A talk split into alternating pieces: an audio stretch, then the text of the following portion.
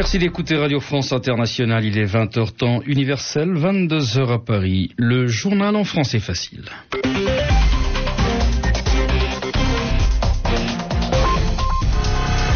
Kasongo Mwema Yamba Yamba.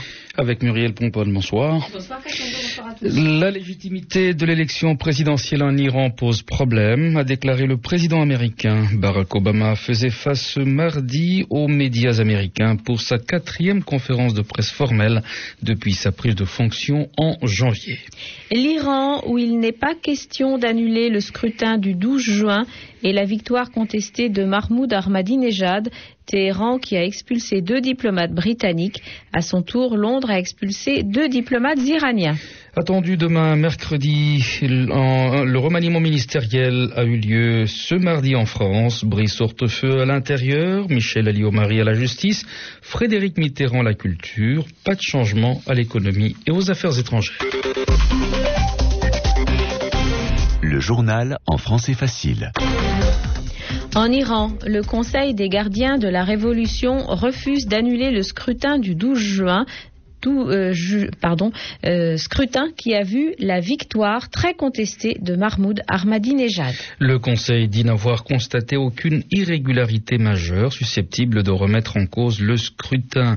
Le bureau de campagne de Mirosen Moussavi a publié ce mardi un rapport complet sur la fraude et a réclamé une commission vérité pour réexaminer le processus électoral. Entre-temps, le Conseil a lui rejeté les plaintes des candidats réformateurs. Le président réélu devrait prêter serment entre le 26 juillet et le 19 août prochain. Gordon Brown, le Premier ministre britannique, a annoncé ce mardi l'expulsion de deux diplomates iraniens, décision prise en réponse à l'expulsion par Téhéran de deux diplomates britanniques. L'Iran, il en a été longuement question ce mardi au point de presse du président américain à Washington. Barack Obama faisait face aux médias américains pour sa quatrième conférence de presse formelle depuis sa prise de fonction en janvier. Le président américain a nié toute implication américaine dans la crise interne en Iran. Certains au sein du gouvernement iranien tentent d'éviter le débat en accusant les États-Unis ou d'autres pays occidentaux de fomenter des manifestations contre les élections. Ces accusations sont manifestement fausses. Elles sont une tentative de détourner les regards de ce qui se passe réellement à l'intérieur des frontières iraniennes. Tout cela n'a rien à voir avec les États-Unis ou l'Occident. Il s'agit du peuple iranien et du futur de ce peuple et c'est seulement lui qui va choisir. Barack Obama dans des propos recueillis par Donek Ledu. Restons encore aux États-Unis où on n'a toujours pas d'explication à la collision d'hier soir entre deux rames de métro à Washington. Collision qui a fait au moins 9 morts et 76 blessés au dernier bilan. Et puis le Pentagone vient de créer un commandement militaire chargé de réagir aux attaques des pirates informatiques. Initialement annoncé pour demain mercredi, le remaniement du gouvernement français a eu lieu ce mardi.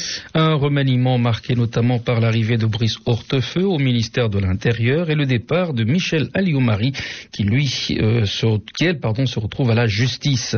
Les ministres de l'économie et des affaires étrangères restent en place. Le, le secrétariat d'État aux droits de l'homme a été supprimé. Son titulaire, Ramayad, a été nommé au sport. Claude Guéant, le secrétaire général de l'Élysée, a confirmé la nomination de Frédéric Mitterrand au ministère de la Culture, comme l'avait révélé l'intéressé lui-même peu auparavant. Réaction à la nomination de Frédéric Mitterrand, Éric Chor à l'Assemblée nationale. Quand l'ouverture façon Sarkozy rime avec un Mitterrand au gouvernement, c'est bien joué, estime le député UMP Lionel Lucas. Oui, c'est sûrement bien joué. Il ne faut pas s'attarder sur le nom non plus. hein. Il y a d'autres dynasties euh, familiales qui sont mêlées à la politique. Et puis, il y a des compétences qui ne sont pas contestables de la part de Frédéric Mitterrand. Ça sera sûrement un excellent ministre de la Culture. Un bon ministre de la Culture, certes, mais un homme de gauche, le villepéniste Jean-Pierre Grand, s'interroge. Frédéric Mitterrand, Dieu seul sait euh, s'il est de gauche, de droite ou du centre. Ceci dit, aujourd'hui, on est quand même dans la politique spectacle. Et dans la politique spectacle, Mitterrand, ce n'est plus un nom, mais une marque, analyse le socialiste Pierre Moscovici. On a l'impression que Nicolas Sarkozy euh, achète un nom, c'est pas une ouverture à gauche. Nicolas Sarkozy est amateur de ce qu'on appelle le storytelling. Il raconte des histoires. Maintenant, son histoire, c'est celle d'un homme de culture, puis c'est aussi celle d'un président de tous les Français. Il veut devenir tonton.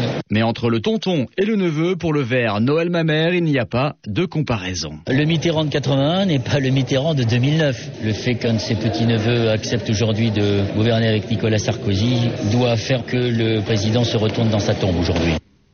Suite de l'enquête sur l'accident de l'Airbus A340 d'Air France qui faisait Rio-Paris. Le bureau enquête et accident indique que le sous-marin français a effectivement capté des signaux sur ses radars, mais il précise qu'il ne s'agit pas de ceux des boîtes noires de l'appareil. La société Airbus a livré ce mardi le premier A320 sorti des lignes de montage de Tianjin dans l'est de la Chine. La cérémonie était organisée à cette occasion et a réuni plus d'un millier de personnes, dirigeants et personnels d'Airbus ainsi que des acheteurs chinois.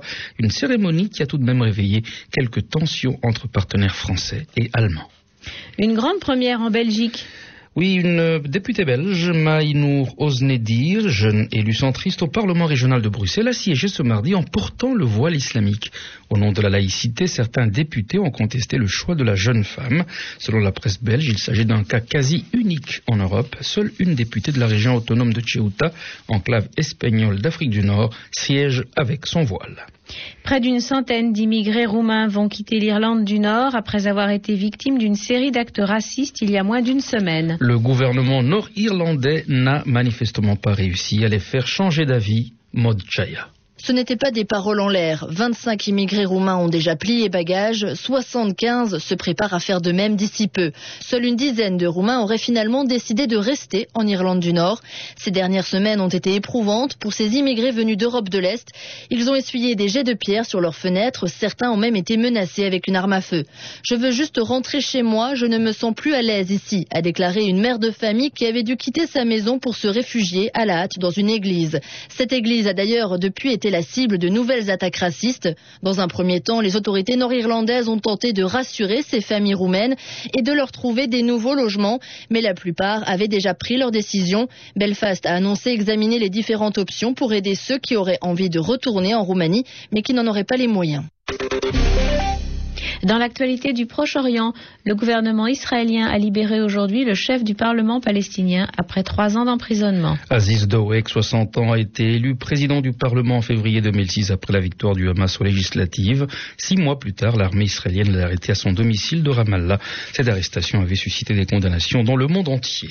Sur le continent africain, Rose Francine Rogombe, la présidente intérimaire du Gabon, a ouvert aujourd'hui des concertations avec les leaders politiques du pays. La présidente a rencontré aujourd'hui les partis de la majorité. Demain, ce sera au tour de ceux de l'opposition. Membre de cette opposition, Pierre Mambundu dénonce une action militaire en préparation pour faire échouer, dit-il, la transition constitutionnelle au Gabon. L'opposant, arrivé deuxième à la présidentielle de 2005, accuse quatre généraux gabonais et des bandes armées en provenance de l'extérieur.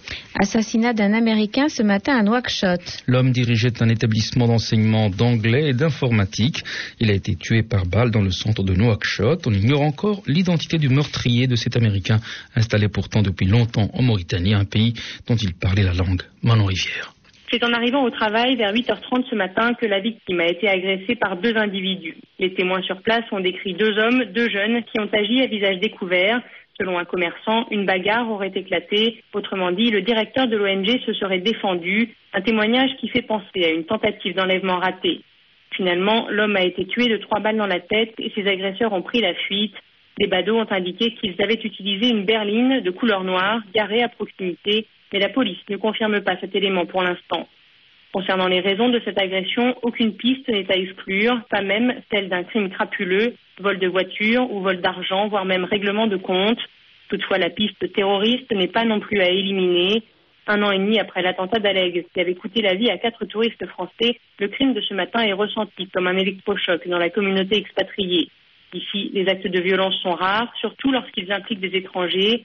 Les Mauritaniens, eux aussi, condamnent un acte indigne d'un pays aussi hospitalier que le leur.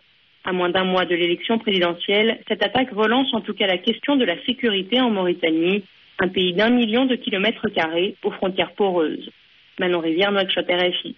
Olympique de Marseille, José Anigo restera directeur sportif du club phocéen. L'annonce a été faite ce mardi par Jean-Claude Dacier, le tout nouveau président de l'OM. José Anigo avait menacé de quitter le club en cas du départ de Pape Diouf, qui a été, je vous rappelle, évincé de la présidence de l'OM la semaine dernière.